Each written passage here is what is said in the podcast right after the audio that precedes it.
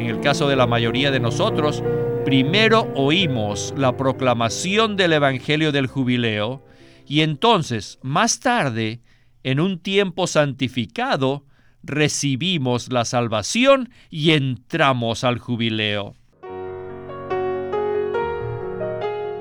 Bienvenidos al estudio Vida de la Biblia, un estudio para obtener más revelación de las Santas Escrituras que se centra en la experiencia que los creyentes tienen de la vida divina en Cristo por medio del Espíritu Santo. Si desean, pueden escuchar gratuitamente todos los programas radiales del Estudio Vida en nuestra página de internet radiolsm.com.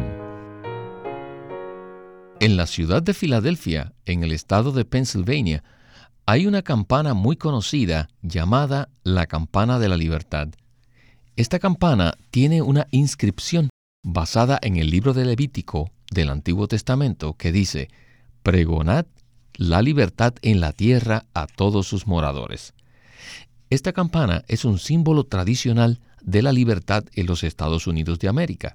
Sin embargo, la libertad de la cual habla la Biblia no gira en torno a la política, sino que se basa en la obra redentora de Cristo. El jubileo es la proclamación de una libertad maravillosa, en la que el hombre es liberado de la esclavitud del pecado y regresa a Dios como su verdadera posesión. El Señor Jesús, en Lucas 4, del 18 al 19, proclamó esta libertad a toda la humanidad cuando dijo, El Espíritu del Señor está sobre mí, por cuanto me ha ungido para anunciar el Evangelio a los pobres, me ha enviado a proclamar a los cautivos libertad y a los ciegos recobro de la vista, a poner en libertad a los oprimidos, a proclamar el año agradable del Señor, el año del jubileo. Y este es el título del mensaje de hoy, el jubileo, en su segunda parte. Y nos acompaña Ley Bustillo para darnos los comentarios. Saludos, Ley. Gracias. Me alegra mucho estar en este mensaje acerca del jubileo. Ley, en esta serie de programas Estamos repasando el Evangelio de Lucas y nos hemos centrado en cuatro temas principales. Ya abarcamos anteriormente el tema de la encarnación y ahora estamos abordando el segundo tema, el cual es el jubileo. En los próximos mensajes abordaremos los otros dos temas, que son la resurrección y la ascensión. Ahora, ¿podría usted darnos una breve palabra de introducción acerca de lo que es el jubileo? Sí, el tema del jubileo es muy importante en la era neotestamentaria, aunque aparentemente está escondido en el libro de Lucas. Todo lo que aparece en el Antiguo Testamento es aplicable a nosotros los creyentes en el Nuevo Testamento. En el Antiguo Testamento, cuando los hijos de Israel entraron a la buena tierra, Dios dispuso que se repartieran la tierra entre las tribus y entre las familias. De esta manera, cada familia quedó con una parcela de tierra, una porción de la buena tierra, la cual era su herencia. Por diferentes circunstancias, principalmente por ser perezosos, después de un tiempo algunos de los israelitas llegaron a ser muy pobres y tuvieron que vender la tierra. En otras palabras, perdieron su herencia. Algunos incluso llegaron a tal grado de pobreza que tuvieron que venderse a sí mismos como esclavos. Es decir, algunos no solo perdieron sus propiedades, sino que además perdieron su libertad y sus familias pero Dios había hecho provisión para ellos, a fin de que pudieran recuperar sus posesiones y sus familias. Esta provisión era el jubileo. Cada 50 años se liberaban a todos los esclavos y se les devolvía a su tierra. Esto tiene una aplicación directa en el Nuevo Testamento. Antes de entrar en el primer segmento del estudio vida con Winnesley, quisiera leer unos versículos en Levítico 25, porque son la base del mensaje de hoy. Son los siguientes, los versículos 8 al 10 del capítulo 25 de Levítico. Dice, Y contarás siete semanas de años, siete veces siete años, de modo que los días de las siete semanas de años vendrán a hacerte cuarenta y nueve años. Entonces harás tocar fuertemente la trompeta en el mes séptimo a los diez días del mes. El día de la expiación haréis tocar la trompeta por toda vuestra tierra, y santificaréis el año cincuenta, y pregonaréis libertad en la tierra a todos sus moradores. Ese año os será de jubileo, y volveréis cada uno a vuestra posesión, y cada cual volverá a su familia. Con estos versículos estamos listos para comenzar el estudio vida con Witness Lee. Adelante. Si ustedes leen Levítico detalladamente, se darán cuenta de que cada séptimo año debía ser un año sabático. Durante ese año no se sembraba, ni se segaba, ni se vendimiaba. No se le permitía trabajar a la gente y ni siquiera la tierra podía trabajar. Debía permanecer en reposo. Levítico 25, 8 y 9 dice, y contará siete semanas de años, siete veces siete años, de modo que los días de las siete semanas de años vendrán a serte cuarenta y nueve años. Entonces harás tocar fuertemente la trompeta en el mes séptimo a los diez días del mes. Era necesario que se tocara la trompeta del jubileo en el día de la expiación, porque el jubileo se basa en la redención. Sin la redención, ¿cómo podría haber jubileo? En tipología, el tiempo de la redención era representado por el día de la expiación, en el séptimo mes a los diez días del mes. Pero, ¿en qué año? En cuanto al toque de la trompeta, ¿Era en el séptimo mes del año 49 o del año 50? Debía ser en el séptimo mes del año 49. Luego el versículo 10 dice, y santificaréis el año 50, y pregonaréis libertad en la tierra a todos sus moradores. Ese año os será de jubileo, y volveréis cada uno a vuestra posesión, y cada cual volverá a su familia. El sonido de la trompeta era en el año 49, pero la santificación no se efectuaba en el año 49, sino en el 50. Esto quiere decir que el sonido de la trompeta era una preparación, una etapa preliminar al jubileo. Esto nos indica que fue necesario que Cristo muriera primero y luego hubo la predicación genuina del Evangelio.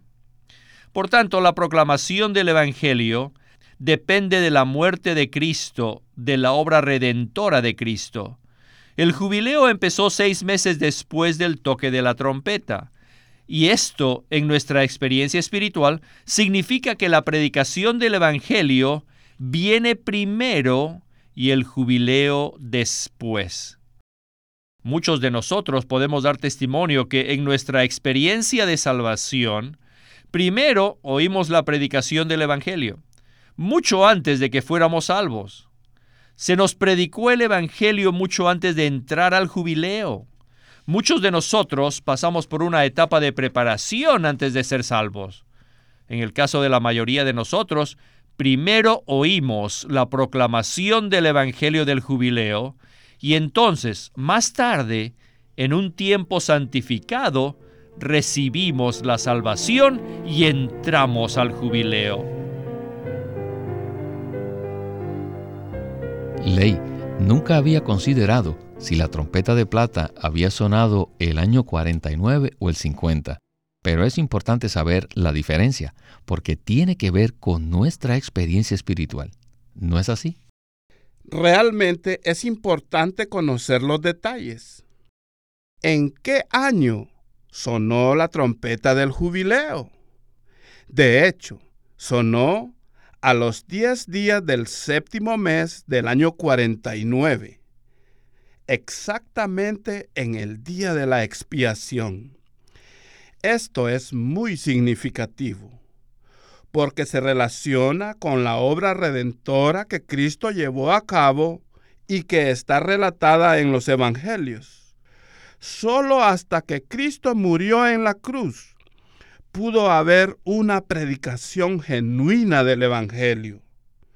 Una vez que Cristo cumplió con su muerte redentora y entró en resurrección, Él comisionó a sus discípulos y los envió a proclamar el Evangelio a toda la creación.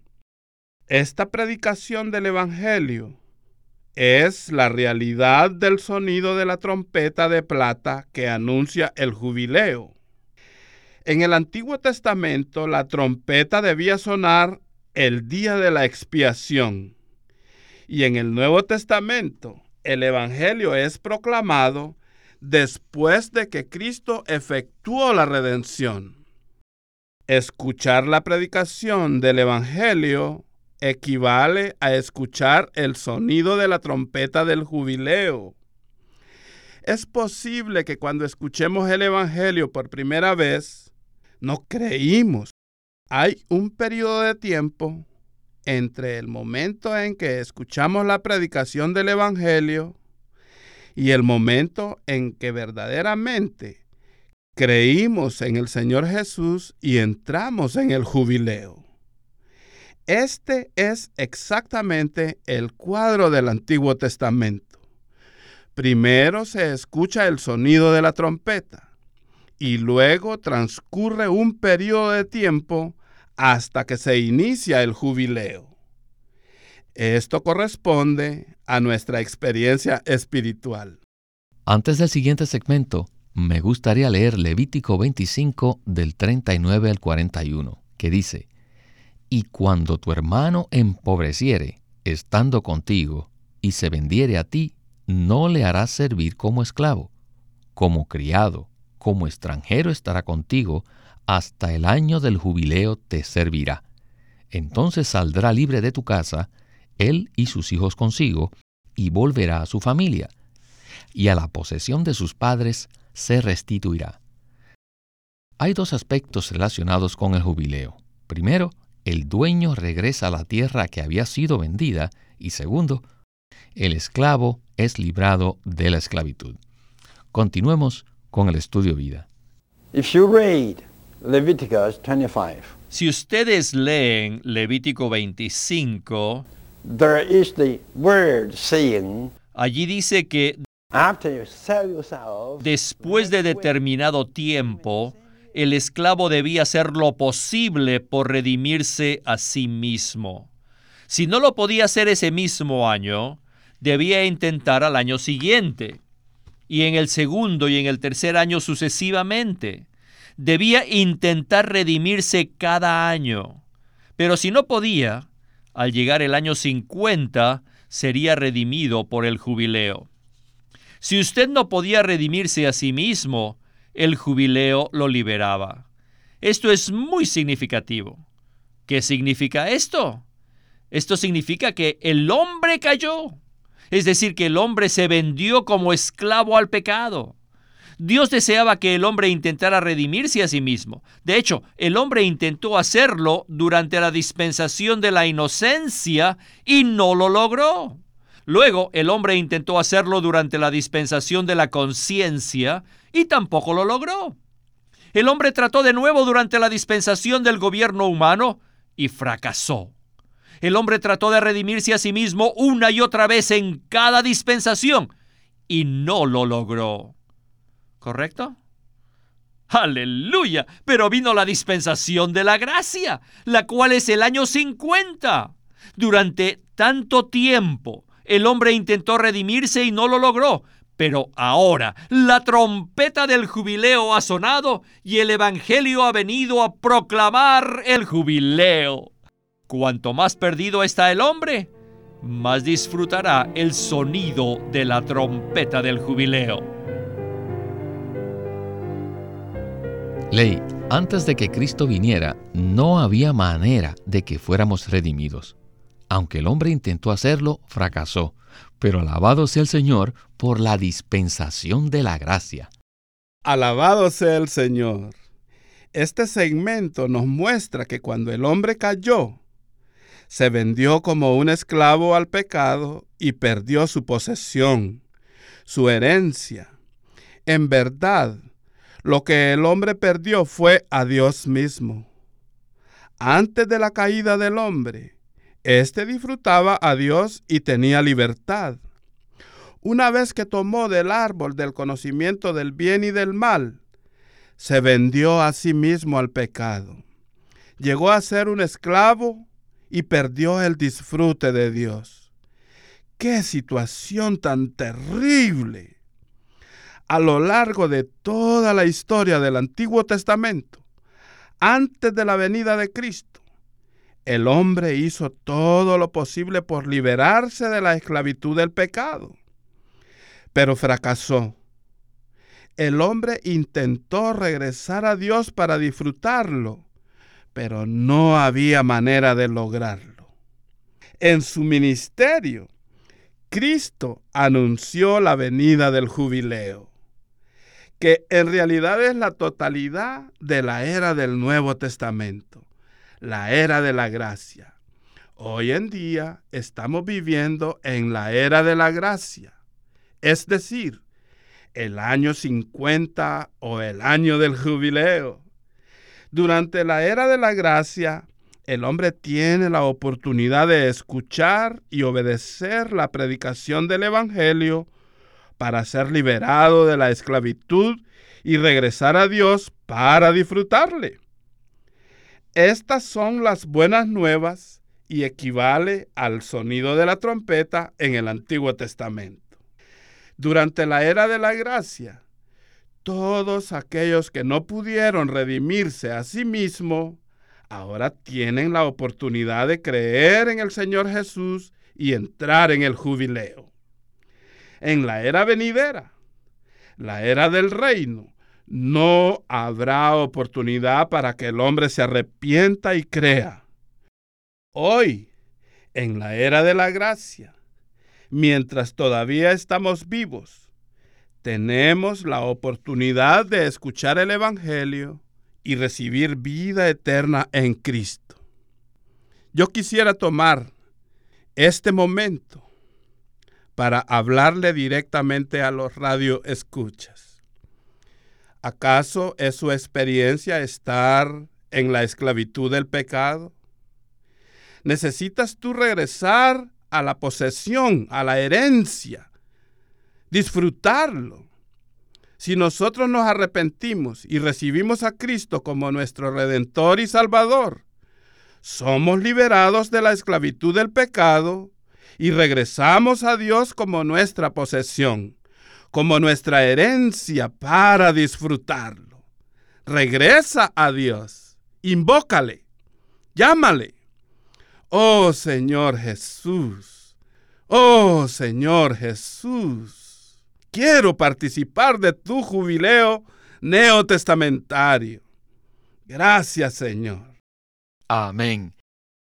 Ley, estoy muy contento que podemos hacer sonar la trompeta de plata en la era de la gracia. Bien, continuemos ahora con el tercer segmento, donde escucharemos sobre un fumador de opio en China que un día entró en el jubileo. Adelante con el estudio vida. Hace muchos años conocí a un ex fumador de opio. Él había estado fumando opio durante 40 años. Un día, él fue liberado. That was a real jubilee. Ese fue un verdadero jubileo. He Y él siempre llevaba dos fotos de sí mismo. Una fumando opio y la otra como cristiano. the opium smoker La foto en la que estaba fumando opio, was skinny, poor, ugly. él era extremadamente flaco, feo, era horrible. And the Christian was husky. Y en la foto como cristiano él se le veía robusto y saludable. Y a él siempre le gustaba mostrar estas dos fotos públicamente.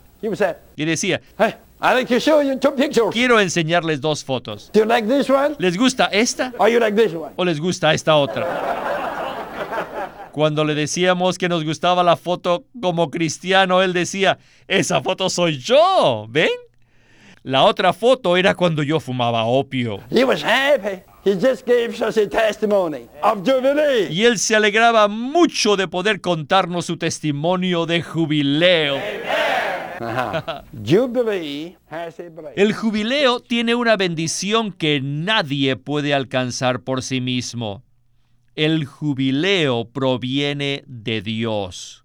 Dios es el que hace que volvamos a nuestra posesión y Él es el que nos libera de nuestro cautiverio. Yo fui salvo cuando tenía 19 años de edad. Puedo testificarles que antes de ser salvo intenté ser bueno. Puesto que había crecido en el cristianismo, yo conocía la Biblia. Yo sabía que debía ser bueno. Trataba y trataba, pero cuanto más trataba, más fracasaba. Incluso un día intenté arrodillarme para volverme a Dios, pero no pude lograrlo. Traté una y otra vez, pero no pude. Pero un día pude experimentar el jubileo. Aleluya. Dios entró en mí y me introdujo en el disfrute del jubileo. Él me liberó de mi esclavitud, me capturó y me regresó a Dios como mi posesión y mi disfrute. En el Nuevo Testamento, estas son dos bendiciones principales del Evangelio. Dios nos regresa a sí mismo como nuestra posesión y también nos libera del cautiverio del pecado. Gloria al Señor. Dios nos regresa a sí mismo como nuestra posesión y también nos libera del cautiverio del pecado. Esto es maravilloso. Ley, ¿qué tal si continúa con este tema? Con mucho gusto, hermano Víctor. El ejemplo del fumador de opio, del que habló el hermano Lee, nos lleva a pensar en nuestro propio testimonio. Antes de creer en el Señor, éramos esclavos de muchas cosas.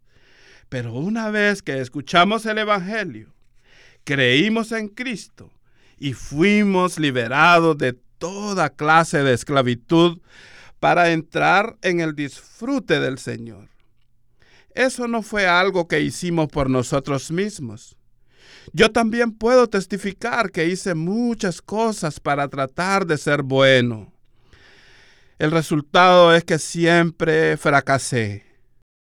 Dios vino a nosotros en Cristo para introducirnos en el jubileo. Esto es maravilloso.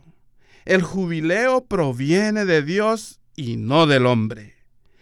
Después que creemos en el Señor Jesús y entramos en el jubileo, necesitamos apreciar lo que hemos recibido. Hemos sido liberados de toda clase de cautividad y hemos retornado a Dios como nuestro disfrute. Las dos bendiciones principales del jubileo consisten en volver a nuestra posesión y ser liberados de la esclavitud.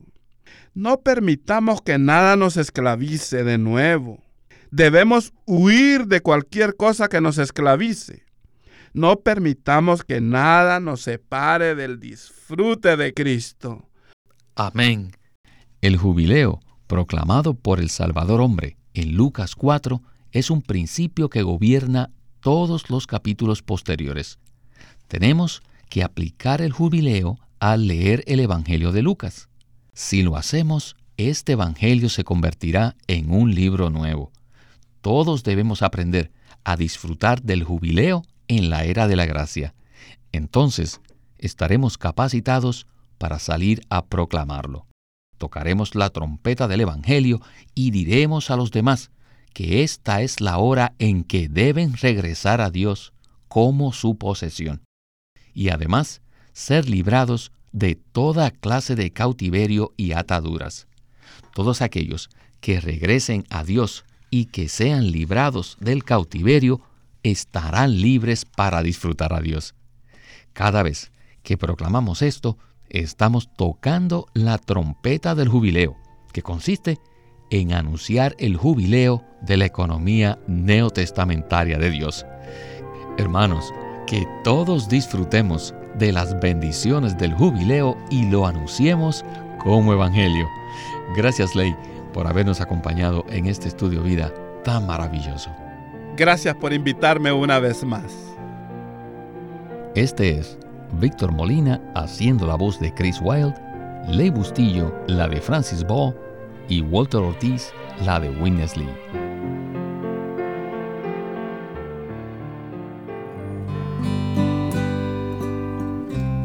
Queremos presentarles el libro titulado El Ministerio de Oración de la Iglesia, escrito por Watchman Nee.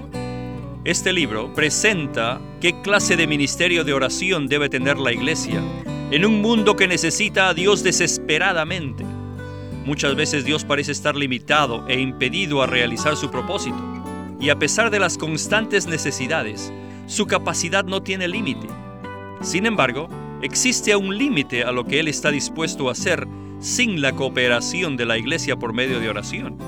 La oración de la iglesia tiende los rieles sobre los cuales Dios puede desplazarse para cumplir su propósito eterno. Esperamos que todos puedan leer este libro llamado El Ministerio de Oración de la Iglesia, escrito por Watchman Nee. Los invitamos a que visiten nuestra página de internet radiolsm.com y allí podrán escuchar gratuitamente todos los programas radiales del Estudio Vida. Una vez más, radiolsm.com o llámenos a nuestro teléfono gratuito 1-800-810-1149. 1-800-810-1149. Además, si desean, pueden comunicarse con nosotros enviándonos un correo electrónico a estudiovida.lsm.org. Una vez más, estudiovida.lsm.org.